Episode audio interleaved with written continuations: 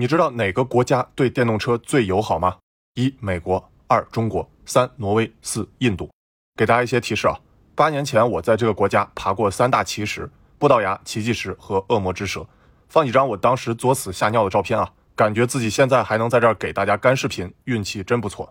所以答案是三，挪威对电动车最友好。注意关键字“最”，广告法你可别找我啊。这句话是未来老板李斌说的，我只是引用了一下。正好前段时间我看到蔚来和小鹏都出海挪威了，而且我人生中看到的第一辆电动车特斯拉 Model S 恰好也是在挪威。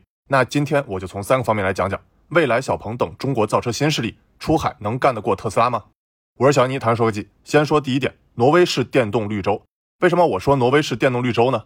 挪威有一个数字很可怕，百分之六十点八，意思是挪威在二零二零年总共卖了十四万辆汽车，其中新能源车渗透率已经达到可怕的百分之六十点八。纯电动车占到百分之五十四，什么概念呢？说白了就是挪威是全世界第一个电动车新车销量超过燃油车加混动车的国家。所以开头李斌说挪威对电动车最友好，我觉得也没什么大毛病。而且对比一下我国，大家都知道中国对新能源车已经足够重视了，但二零二零年我们新能源车渗透率只有可怜的百分之五点九，比挪威还是差不少的。另外，如果你想知道其他国家的新能源车渗透率，可以截这张图。整体来看，欧洲国家的新能源渗透率相比其他国家还是很高的，但仍旧有很大的增长空间。比如德国百分之十三点九，法国百分之九点三，英国百分之九等等。顺便说一句啊，中国新能源车在今年三月的渗透率刚刚超过百分之十，对应销量为二十点二万辆。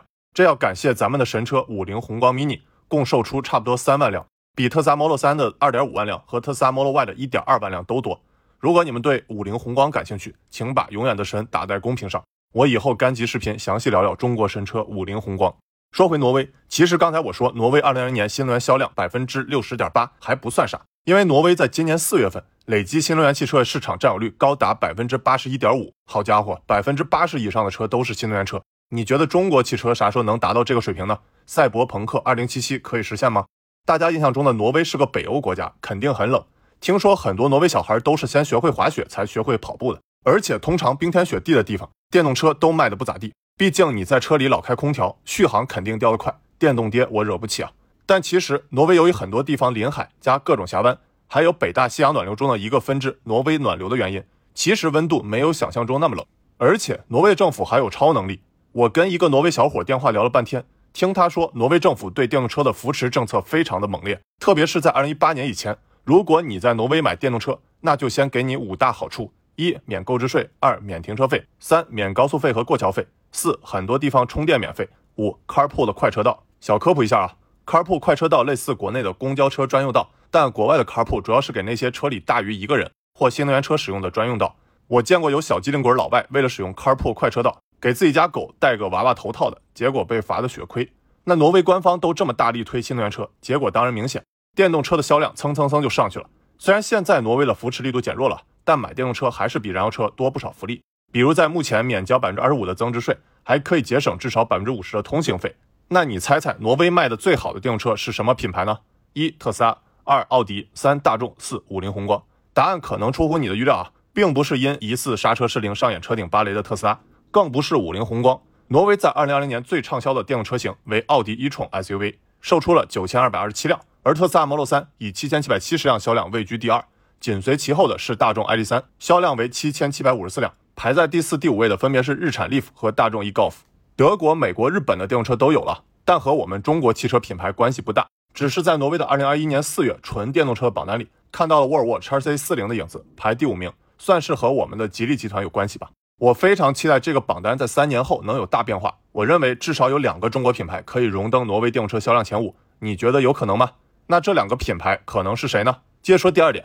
小鹏、蔚来出海差别，虽然小鹏和蔚来都是出海挪威啊，但其实他们出海的方式还是有很大区别的。那区别是什么呢？我总结为一句话：小鹏批发售卖，蔚来体系作战。先说小鹏批发售卖，小鹏汽车总共往挪威出海了两次，第一次是在二零二零年九月二十五日，从广州港发了一百辆小鹏 G 三到挪威，接着是在二零二一年的二月初，小鹏又发第二批二百零九辆，还是 G 三。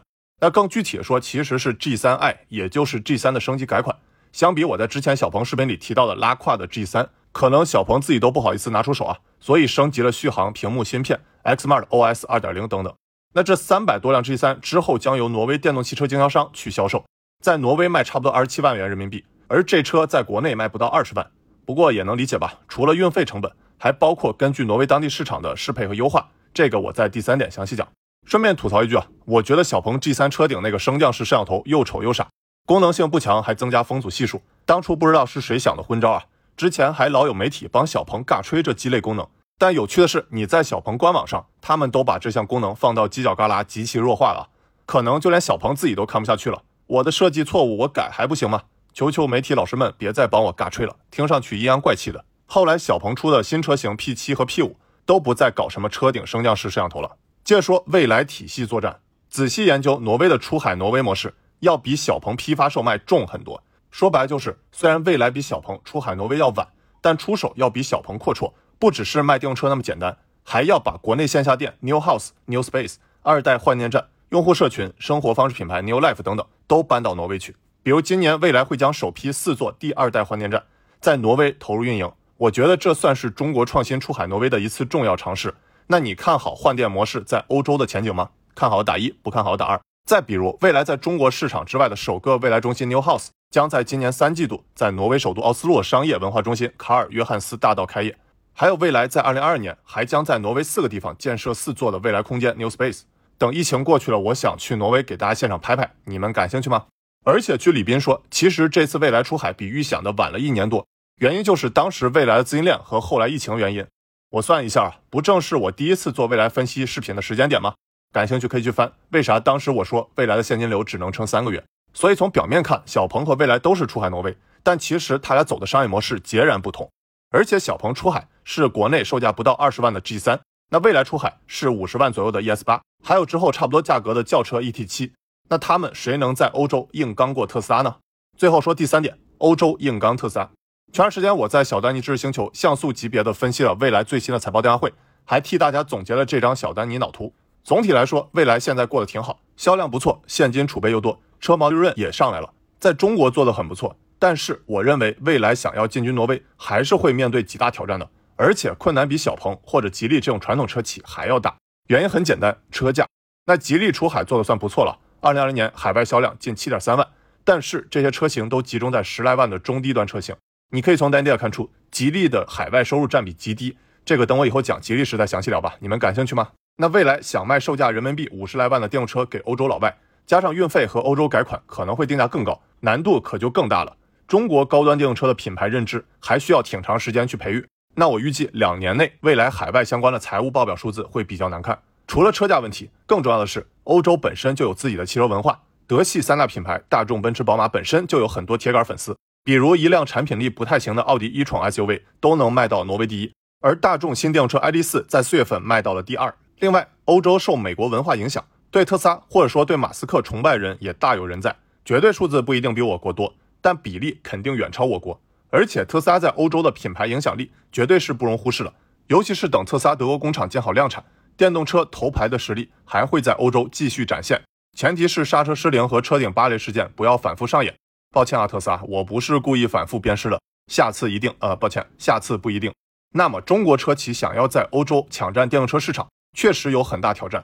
除了卖小鹏 G3 这种性价比相对较高的便宜车型。更重要的是，能提供车以外的本土化服务等更多价值。而且，像蔚来这种中国本土化服务做得好的企业，如果选择用同样的服务方式平移到挪威或者更大的欧洲市场，肯定还要砸很多钱。而且，用中国同样的方式在挪威不一定玩得转。比如，中国车主就有各种各样的车友会，虽然很多车友会目的并不是玩车的，而是玩……呃，我就不多说了。而挪威车主就不那么爱把车当成社交工具，而是简单的代步工具或者充成本费用的省税工具。你很少能看到挪威各种车型或城市的车友会，而是一家人开车拖个船露营的多。所以挪威人更看重一款车的拖拽力。用高情商说法叫不爱社交爱家庭，低情商说法叫各玩各的自闭症。比如特斯拉的露营和篝火模式，就是马斯克听挪威的著名汽车博主壮的意见加上的。所以虽然我很支持中国新势力出海，但同时也意识到困难巨大，请大家要有耐心。聊完了小鹏未来出海挪威，欧洲硬刚特斯拉。又到了我最想和你们说的小丹尼价值观追星。接下来我要说的很可能会让一些人不爽，但我觉得还是有必要说。前段时间我看到爱奇艺停播了一个热门选秀综艺，原因是粉丝为了给爱豆刷票，雇了一帮大爷大妈拆奶扫二维码投票，结果呢奶根本喝不完，只好倒掉。而且好事不出门，坏事传千里，很多海外媒体已经争相报道我们的倒奶事件。因为美国的倒奶事件是在一九二九年的经济大萧条时期的错误政策导致的，而我们是因为给爱豆投票导致的。那我觉得是件很丢人的事儿啊，也非常影响我们的国际形象。当然，我也并不是完全否认追星，而是要理智追星。那什么是理智追星呢？我觉得不只是追星的方式要像个正常人，更重要的是要清楚我们该追什么样的星。一方面，虽然一个明星的颜值身材很重要啊，但我认为他是否有好作品更重要。对于一些是否能出道的练习生，都要花钱花时间去追，这真的值得吗？可能是我的思想古板了，感受不到养成系哥哥们努力成长的快乐。我只是简单的认为，倘若他们真出了优秀作品，比如像《霸王别姬》《无间道》《风声》《我不是药神》等等，那我们再怎么吹捧也不为过。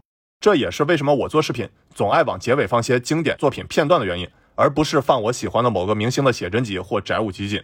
那另一方面，我们应该谦虚向周围的榜样学习，比如我们的邻居韩国，人家不只有阿尼哈塞优、康桑哈密达、思密达，还有经典的文化输出榜样电影《寄生虫》，偶像团体少年防弹团，古典音乐钢琴家白建宇。还有最近获奥斯卡最佳女配角的尹如珍等等，还是我在视频里常说的迅哥那句老话：认识到自己的不成熟，才是真正的成熟。最后以我喜欢的中国电视剧《琅琊榜》片段作为结尾。我是小安妮谈手机，下期视频我会填一个老坑安踏，想催更的同学别忘了帮我点赞关注。Text never die，回见。